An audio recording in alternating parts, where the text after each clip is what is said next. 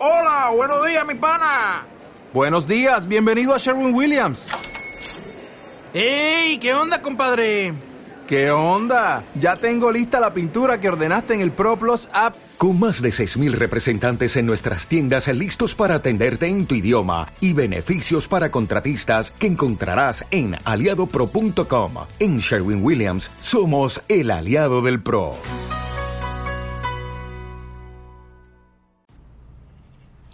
Bienvenidos a este nuevo episodio de Maldita Moda Club. Estamos en la ciudad de Barcelona, hoy es un día precioso, aquí en, en, la mañana, con un solcito muy bello. Y hoy vamos a hacer el episodio número 33. Para los que siguen este podcast, saben que para mí los números son importantes, incluso en el Instagram he puesto como una síntesis de lo que significa cada número. Y el número 33 es el número maestro, es un número importante, tal como el 11, el 22, y el 33 es el número, uno de los, de los especiales, ¿no? Como numerología. Por lo tanto, vamos a hacer una reflexión, un cierre, pero principalmente vamos a hablar del ecodiseño, que es un tema eh, que en los últimos años se está hablando y en la industria de la, de la moda y de la indumentaria se sabe poco, se hace poco, o por lo menos se aplica eh, ya sea en, en, el desarrollo diario de la práctica del diseño, como en las, bueno, eh, eh, a, a, nivel educativo, ¿no? Y creo que es fundamental tener en cuenta los principios del ecodiseño. Vamos a hablar también como, como bueno, de puntapié, cuáles serían los los pasos, ¿no? Que lo hemos visto en algunos otros capítulos de Maldita Moda Club, pero lo vamos a repasar, es decir, vamos a ver algunas cosas que tengan que ver con esto, con cuáles serían los primeros pasos para poder construir una marca sostenible, para empezarla a pensar, para poder planificarla, detallar. Y lo primero que vamos a decir respecto a esto es que el branding empieza a tomar una, un, digamos, un punto de inicio, digamos, un, digamos, unos primeros pasos sumamente importantes porque tiene que ver con el delineamiento, o sea, el desarrollo, la gestión, la creación de la marca que luego va a sostener a los productos y servicios. Es decir, siempre hablamos de esto, ¿no? De separar el concepto de lo que tiene que ver mmm, el producto de la marca, eh, más que nada porque los diseñadores solemos saltarnos esa situación y siempre pensamos en hacer una marca de productos o una marca de servicios, ¿sí? Pero en realidad tenemos que pensar que en esa frase, marca de zapatos, debemos trabajar por separado, lo que es la marca por un lado y luego lo que es el desarrollo del producto, que no es menor el desarrollo del producto, que esté muy bien diseñado, con materiales sostenibles, que sea un producto que no tenga una obsolescencia programada, es decir, que el producto no es algo que tiene menos importancia que la marca, pero sí se va a realizar una vez tengamos los principios por los cuales vamos a constru construir esa estrategia de marca. En otros podcasts hemos hablado lo que significa el propósito de una marca, el por qué crea una marca, sí, que los diseñadores también tenemos muy en claro el cómo lo hacemos, el qué hacemos, sí, si decimos, si yo hago una marca de zapatos, los zapatos tienen tres modelos, hago este, este y este, ¿cómo lo vamos a hacer? Bueno, con este material, con esta producción. Es decir, que tenemos muy en claro todo lo que es tangible, ¿sí? Pero lo que tenemos que agregar todo aquí es esa magia, esa poesía, ese intangible que tiene una marca, por la cual va a ser que ese producto y servicio encaje perfectamente en esa estrategia y la haga, digamos, la marca piensen que es algo a largo plazo, es como los valores que tiene una persona, es decir, eh, uno puede cambiar de trabajo, puede generar distintos proyectos, puede hoy dedicarse a una cosa y luego mañana a otra, pero lo que no cambian son nuestros valores, es decir, lo que nosotros sentimos, pensamos, decimos, deseamos, todo eso que está alineado a, un, a, un, a una persona, a un ser, ¿sí? Todo eso está presente en nuestro camino, solamente que vamos a ir cambiando lo que hacemos, pero el por qué lo hacemos no cambia, o sea, nosotros tenemos una misión en nuestra vida que vamos a llevar adelante y las marcas tienen eso también, ¿no? Es recordar siempre hacia dónde vamos.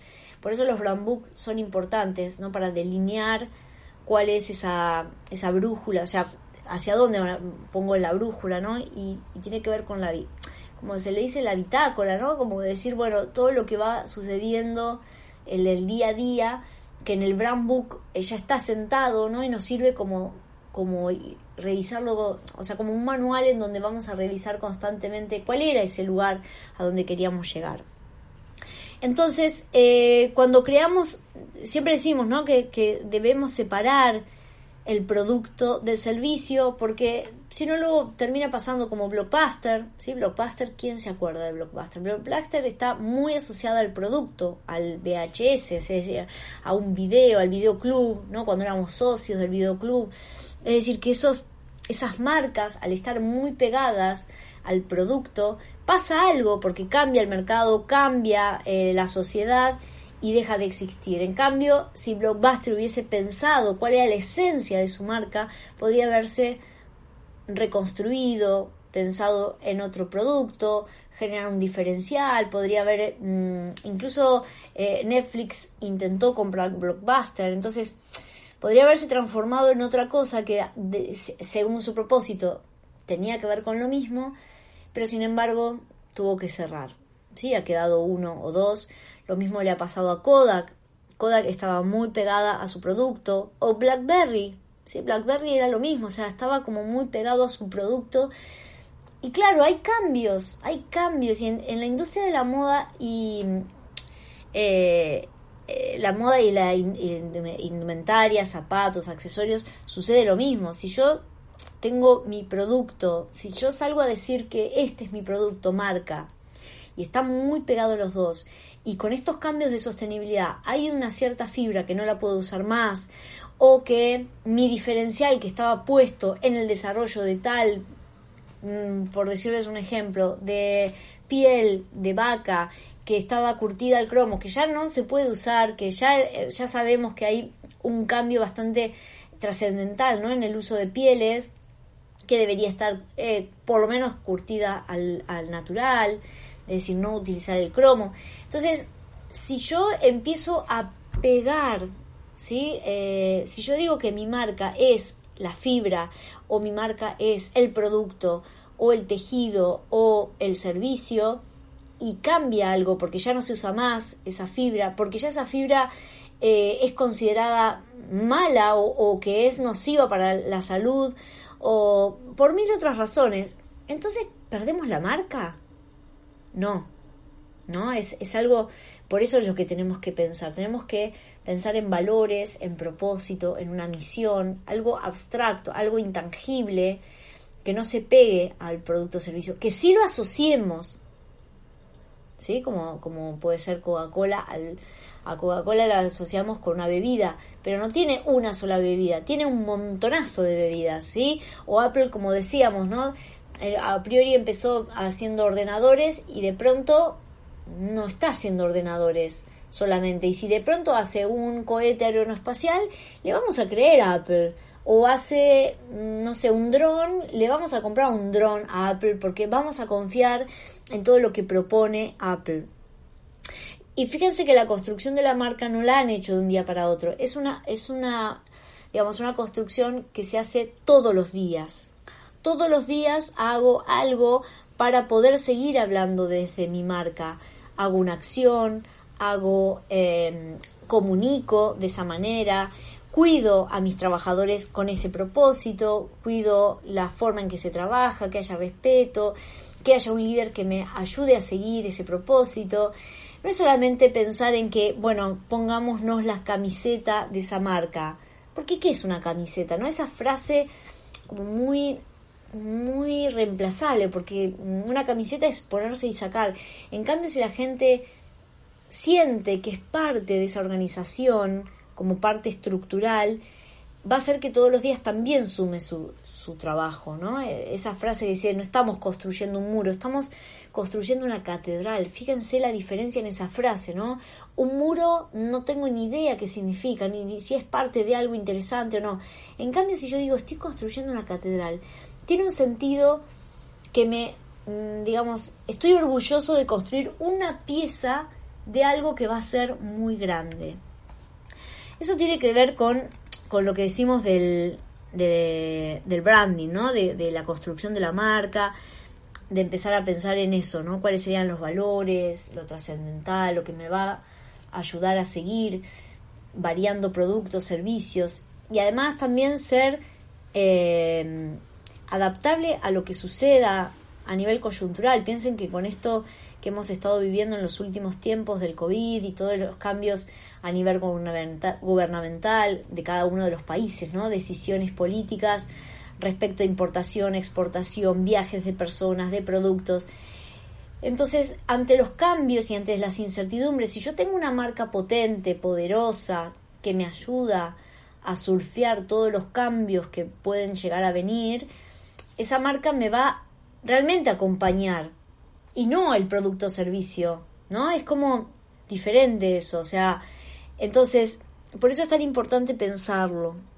Entonces, tómense tiempo de construir esa marca, de buscar eh, elementos que nos ayuden, bueno, asesoramiento o bueno, todo lo que sea, ¿no? Y fíjense que cuando nosotros tenemos una marca potente, luego la identidad gráfica, ¿sí? que tiene que ver con el isólogo, todo lo que es la, la, identidad gráfica de una marca, cómo se comunica, ¿sí? y la identidad sonora, qué música asocio, la identidad olfativa, qué olor asocio, todo lo que tiene que ver con la colección también es una identidad, porque es una identidad a nivel producto de decir, bueno, qué tejidos elijo, qué paletas de colores, cómo coloco el... Todo eso son, cómo coloco el logo, perdón, todo eso son elementos que hablan de la marca. O sea, la marca es el paraguas por donde todos estos elementos están, eh, digamos, enganchados de alguna manera, ¿no?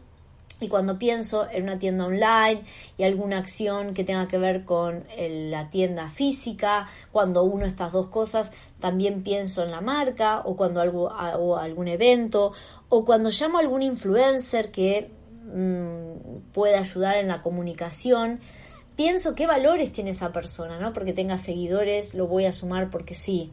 Porque si no está acompañando los valores de esa marca, tampoco me sirve.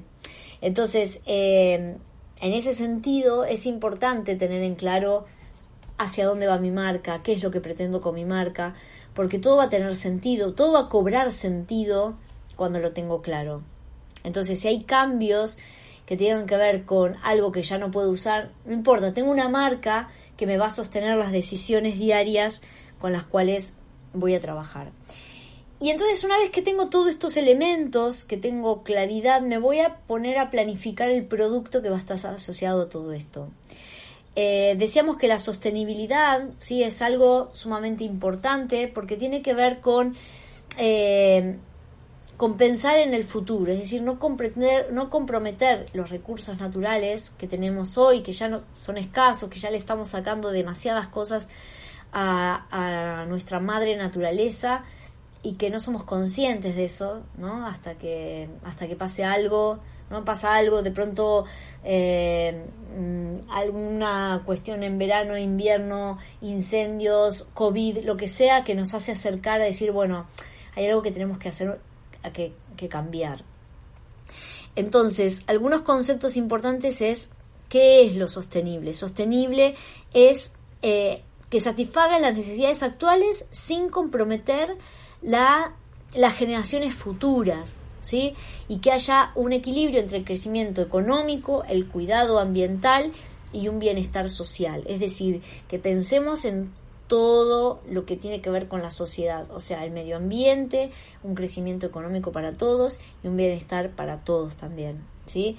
O sea, no es solamente decir que es un tejido sostenible, sino las prácticas, o sea, cómo trato a mis trabajadores y pensemos que la cadena de producción de moda es muy grande, partiendo desde las tierras, ¿sí? Cómo se tratan esas tierras, si se usan agrotóxicos o no, si las personas que trabajan en el campo están cuidadas de manera que no se contaminen, ¿sí? A nivel de salud, que no contaminen a otros poblados por haber tirado, ¿no? Estos agrotóxicos que vuelan con el aire si las personas que luego tejen están en condiciones aceptadas y cuando tiñen esos esas tintes son eh, digamos cuidados en sus desechos o se usan menos tintes o se, se usan menos químicos que dañen a las personas que trabajan con esos tintes y luego cuando desechan ese tinte a la naturaleza que no vayan las napas de agua o que sean tratadas. Y luego en todo lo que es el proceso. Piensen que luego se, de ese de tejido eh, se hacen tratamientos finales. O sea, el teñido es uno de los, pero después se hace otros tratamientos sobre la superficie de los tejidos.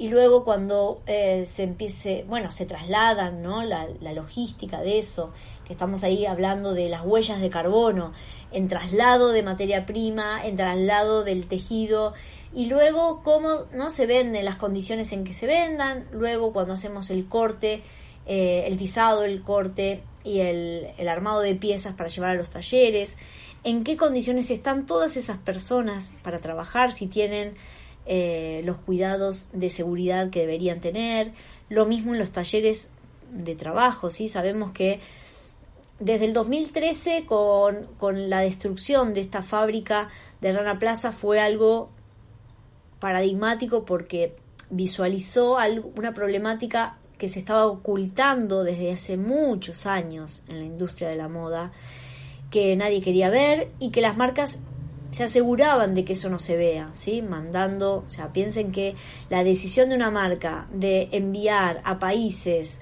mmm, que tengan políticas de, de trabajo muy insalubres, como lo tienen sí, en India, en China, en Bangladesh, eh, en Argentina inclusive, en Brasil, hay muchos países donde eh, los trabajadores se exceden en las horas, las condiciones de trabajo son deplorables. Eh, Rana Plaza lo que hizo es visualizar eso. Lamentablemente fallecieron muchas personas que ya estaban, digamos, anunciando eso, porque ya había denuncias de que el edificio estaba por colapsar, bueno, pero nadie atendía. Entonces, eh, las condiciones que las, digamos que hay detrás de una camiseta son importantes de entender. Entonces ahí entra el ecodiseño, ¿no? El ecodiseño y la sostenibilidad es pensar en todo esto, eh, en la proximidad de reducir la huella de carbono, de empezar a colaborar con economías locales, de que si coso algo pueda ir a los talleres y ver en qué condiciones, hablar con el tallerista, em, que las materias primas a nivel ecológico, ¿no? que sea respetuoso con el medio ambiente y la salud. La trazabilidad, esto también es algo que se está eh, pidiendo y deberíamos pedir mucho más como consumidores, es decir, la trazabilidad es verificar todo lo anterior, de dónde estuvo cosechado, con qué condiciones, dónde estuvo cocido, eh, si las condiciones de las personas son óptimas, si la forma en que tratan a sus diseñadores también es buena, a los vendedores, a todo lo que es la cadena productiva, ¿no? Entonces decir, bueno, este producto que me compro es un producto que cumple con todo lo que dice la marca, ¿sí? Si es sostenible, eh, trazable, ecológico, de proximidad, o no. Y luego hay un tema con todo lo que tiene que ver con las fibras. Antes, y este es un tema bastante particular porque eh, por suerte se está viendo mucho más. Antes cuando estudiábamos eh, en la carrera, ¿no? Se veían tres tipos de fibras. Las fibras sintéticas que venían del petróleo, eh, que son químicas, sintéticas, las artificiales que tienen una base de la celulosa y luego, digamos, son artificiales porque no son 100% naturales, y luego las naturales. Pero ahora las naturales también, lo que se está, o sea, de todo este conjunto de fibras que antes solamente era una clasificación de tres, ahora se está viendo de, eh, de economía circular, de fibras recuperadas, es decir, que se desarme una prenda y vuelva a un circuito de recuperación de esas fibras, cuando vemos que sea un, un poliéster recuperado, un algodón recuperado, eh, o que venga de, eh, de economía circular, es decir, aquel tejido que ya fue elaborado, lo único que tengo que hacer es desarmar esa pieza y volver a hacer otra sin tocarla a la, a la, al tejido, ¿no? Eso es economía circular, que hay casos, el, el podcast anterior a este hicimos una, una, entrevista con Juliana García Bello, que hace toda su colección a partir de donaciones. También habíamos visto el caso de Silvia Calvo, que ella hace a partir de sacos de café, eso también es economía circular.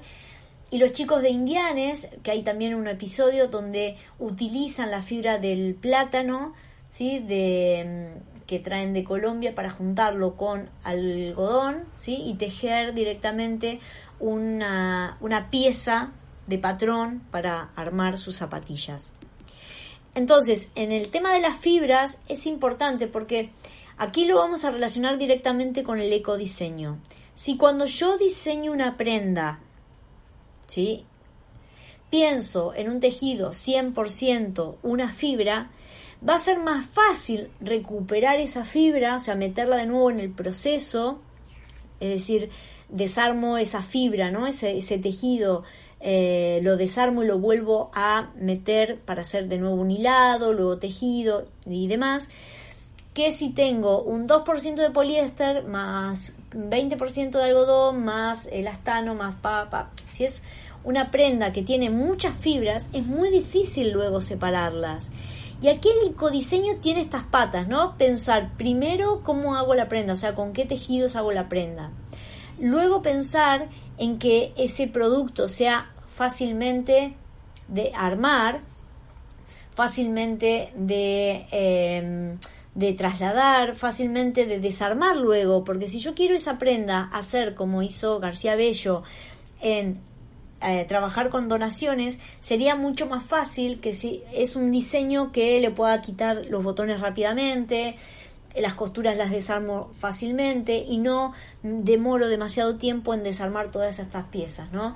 Que, eh, que el tiempo que insume desarmar un producto es mucho más pesado que otro, ¿no?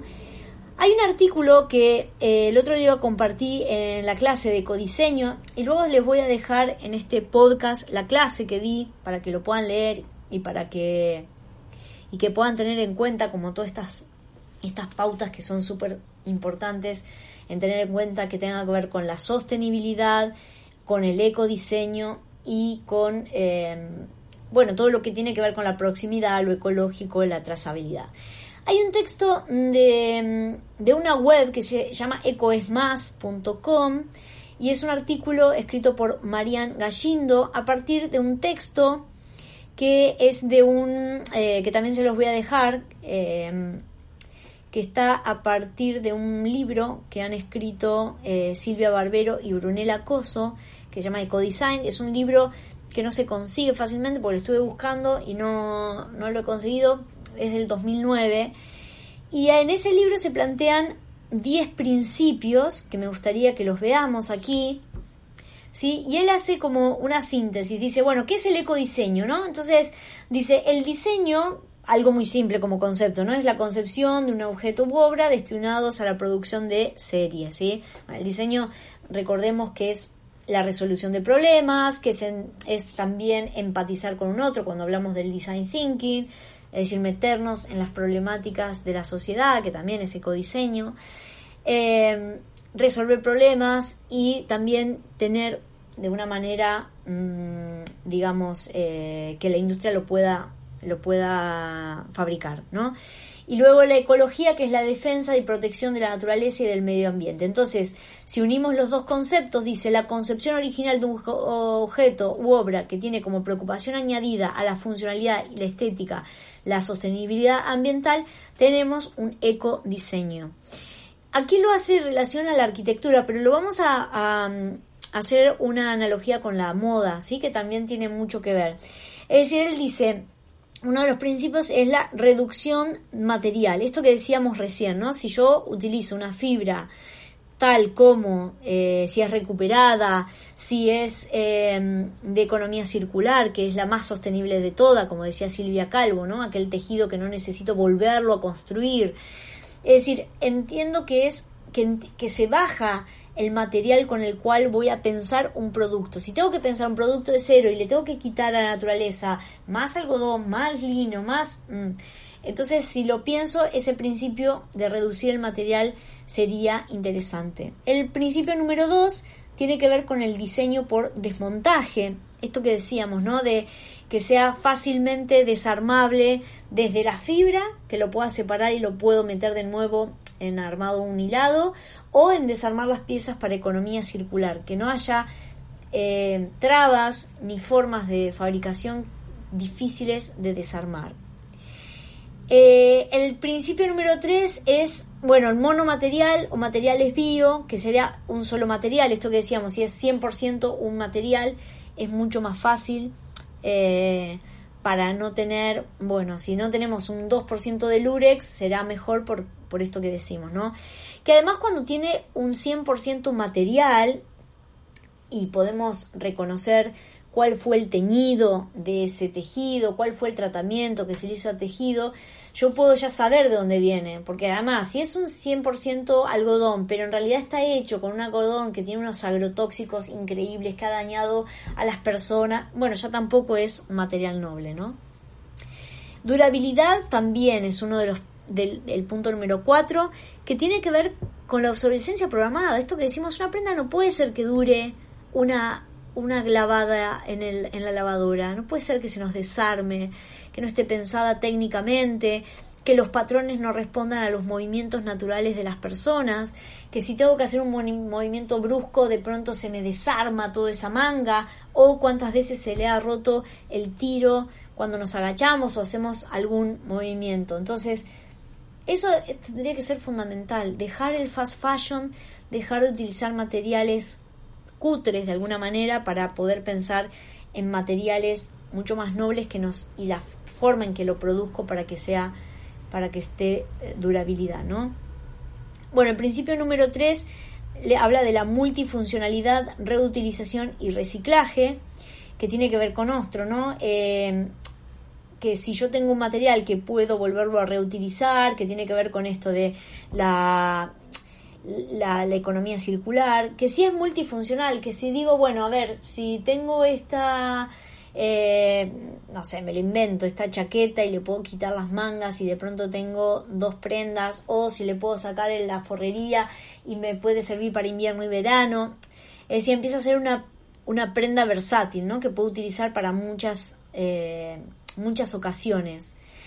Eh, la reducción dimensional es el punto número 6, es decir, cómo cómo puedo trasladar ese producto. En el caso de la moda es bastante más simple que en todo lo que es industrial o, arquitectura, ¿no? Siempre son tejidos que, bueno, pero pensemos en la huella de carbono cuando hacemos logística, es decir, si tengo que traer una fibra de, mm, para decirlo, qué sé yo, de Perú, y luego la confecciono en Bangladesh y luego la traigo para Alemania y luego y hago todo un proceso larguísimo, tengo que pensar qué impacto ambiental estoy generando. O sea, entonces reduzco la, forma en que traslado, la forma en que, en que consumo ese material. Em, el punto número 7 es, tiene que ver con el diseño de los servicios y em, es decir, lo que busca es que el uso de la necesidad de realizar una acción y no del deseo de posesión del objeto en sí mismo. Es decir, hablamos también con Ecodicta. Fíjense qué interesante su modelo de negocio Ecodicta cuando habla de alquilar prendas y no estar comprando todo el tiempo. Esto es diseño de los servicios. Es decir, si nosotros pensamos dentro de nuestra marca, dentro de nuestro modelo de negocio, incorporar algo de alquiler o de que no tengan que comprar siempre eh, de cero. Y también aquí entra otra cosa, ¿no? ¿Cómo puedo hacer para que mis clientes me devuelvan las prendas si yo puedo? Que esto lo hace circular, que también es un capítulo que hablan de ropa de trabajo, eh, Luis y Celina, que hablan muy bien de cómo cerrar ese circuito. Bueno, Silvia Calvo también lo habla, ¿no? De decir, bueno, ¿qué pasa si cuando terminan de usar los productos, esto lo dice Celina en el podcast, yo lo paso a retirar y vuelvo a meterlo en ese proceso. Es súper genial porque no va a terminar en la basura, sino que vuelvo a tomar mi prenda que yo la había hecho de alguna manera y la vuelvo a reutilizar. Em, bueno, luego el número 8 es el uso de la tecnología para que sea eh, para que me ayude ¿no? a poder desarrollar productos, como habla Indianes cuando hablan de los patrones, ¿no? ¿Qué pasa si yo ya un patrón lo puedo eh, tejer con la forma? Me ahorro pasos que tienen que ver con eh, el, el, marcado, el encimado y el cortado, porque tengo menos desperdicio de materiales. Entonces la tecnología aquí me ayuda a todos los pasos anteriores, ¿no? Fíjense qué interesante esto. Em, la disminución de emisiones, bueno, esto es lo que decíamos, ¿no? De, de las emisiones de, del CO2 y que, eh, que, o sea, que fíjense que también aquí no es solamente en la logística, sino también en qué tipo de emisiones hace cuando yo, eh, si yo elijo tal material, qué tipo de emisiones tiene, cuál fue el proceso en el cual fue obtenido esa fibra, eh, ha contaminado, si yo lo tiño y eso tiene un montón de impacto ambiental, bueno, habría que ver si lo tiño de manera natural o si hago un estampado en diseño digital que tiene menos desperdicios. O si pienso cuando hablo de denim, qué tipo de lavado le voy a hacer para que no, no desperdicie mucha agua porque tanto una camiseta, bueno, todo lo que es indumentaria utiliza muchísima agua. Y el punto final es el 10, que es la ecopublicidad. Esto me parece genial porque es seguir educando a las personas a partir de nuestro proyecto. Es decir, siempre debería ser como que nuestra, nuestra acción de generar un producto sostenible, con trazabilidad ecológico, pueda seguir contribuyendo a la conciencia y al criterio de la elección de los productos hacia las personas, es decir, empezar a educar a, los niños en las elecciones, ¿no? de, empezar a cuidar sus prendas, sus zapatos, sus, sus, zapatillas o bambas, eh, sus accesorios, sus mochilas, ¿no? ¿Por qué todos los años se le compra una mochila nueva al niño cuando en realidad se le puede reparar? Empezar a incorporar, digamos, eh, que los padres no puedan eh, enseñar a, reparar sus prendas. Si se rompe algo, bueno, le ponemos un parche, lo surcimos, lo reconstruimos. Em, no sé, creo que esto lo deberíamos hacer también como consumidores. Eh, yo me compré un hervidor, esto no tiene que ver con, con, la moda, pero compré un hervidor de agua y a los cuatro meses se me rompió. O sea, dejó de funcionar. Y hay un local aquí cerca que, bueno, obviamente estaba en garantía y lo llevé a reparar pero tiene un lema que dice, eh, no compremos algo nuevo, repáralo, ¿no? Como cuando tenemos que pensar en los zapatos y los zapateros te reparan, ¿no? Te cambian eh, la base de los zapatos, que esto cuando eh, hablamos con las chicas de Hermanas Águilas, yo se los comenté, yo tengo zapatos de hace 10 años y llevo al, al zapatero para que me cambie las tapitas, ¿no? Las bases y puedo seguir utilizando, hasta incluso me han hecho remiendos los zapateros porque amo esos zapatos los de Hermanas Águilas que son hermosísimos y le digo por favor hace algo para que se conserve este zapato entonces me lo surció para que pueda seguir utilizándolo. Y así todo deberíamos amar cada una de las piezas que tenemos como consumidores y hacer que amen esas prendas eh, los que vengan a comprar en nuestra marca ¿no? que sigan nuestro propósito. Y esto también lo hablamos con Caro de Dam en su podcast maravilloso que es para mí es una marca eh, muy bonita y no solo por lo que hace, sino por lo que promueve Caro. Promueve esta, este slow fashion y, ver de qué manera consumimos las prendas y, cómo elegimos aquellas marcas, ¿no? Bueno, todo esto se los voy a dejar en el, en el link para que lo puedan ver en la web, todo lo que se llama el ecodiseño. Entonces pensemos que cuando diseñamos un producto tengamos, tener, tengamos todo esto en cuenta, no solo, como decimos, ¿no? de cuando pensemos en el producto, sino en resolver problemas de las personas. Si voy a hacer un producto, ¿qué le voy a resolver en su vida?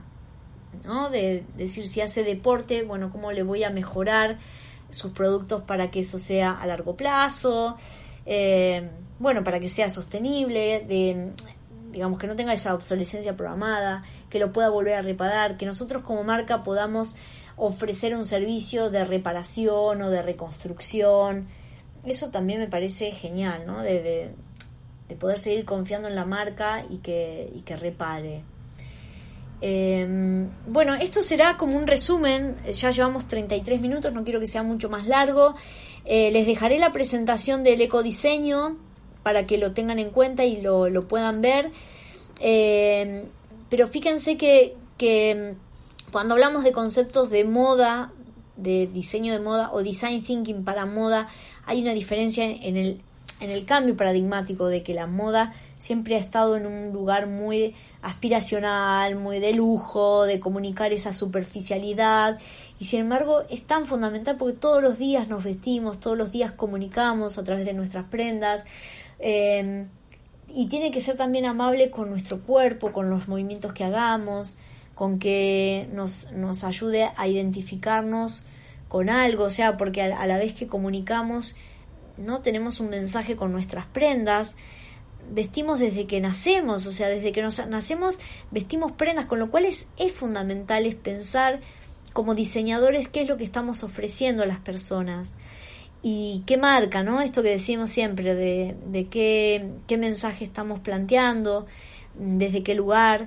Bueno, creo que esto puede ser como una, una síntesis de, de, de pensar en en el ecodiseño, en la sostenibilidad, cómo iniciar una marca, cómo plantearnos en el momento que vamos a desarrollar una marca de indumentaria, de zapatos o de accesorios, qué impacto va a tener todo eso en las personas, en el medio ambiente, a largo plazo, cómo, cómo hago para que, que se siga entendiendo esa responsabilidad de, que tiene la marca con las personas, las personas con el medio ambiente, como consumidores, el poder que tenemos.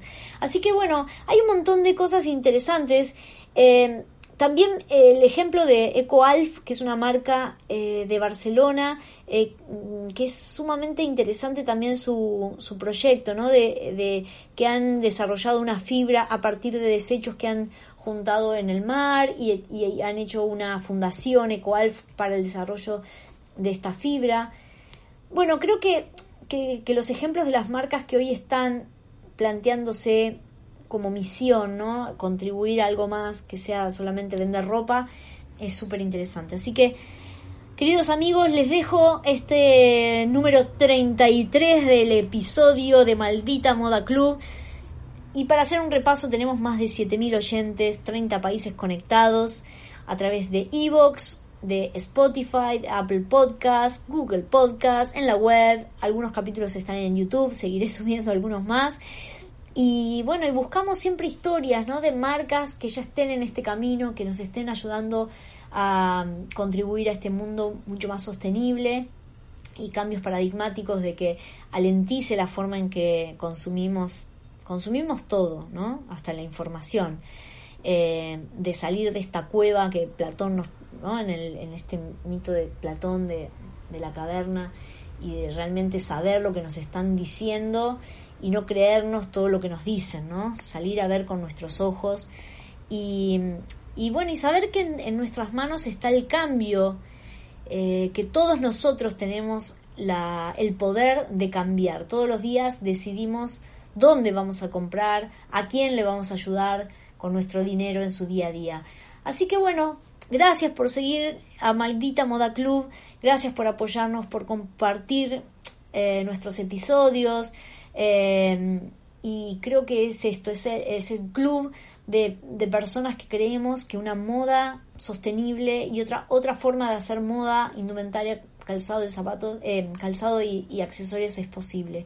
Así que muchas gracias a todos los rebeldes a los locos, ¿no? Como también decía Steve Jobs, a estos que tenemos un sueño de, de cambiar lo ya establecido por, por, un sistema que ya no va más. Así que gracias por seguir a Maldita Moda Club y seguimos aquí en la ciudad de Barcelona buscando historias, encontrándonos con geniales personas y, y bueno, conectándonos con todos ustedes. Así que gracias por estar allí. Nos vemos en el próximo episodio de Maldita Moda Club. Hasta luego.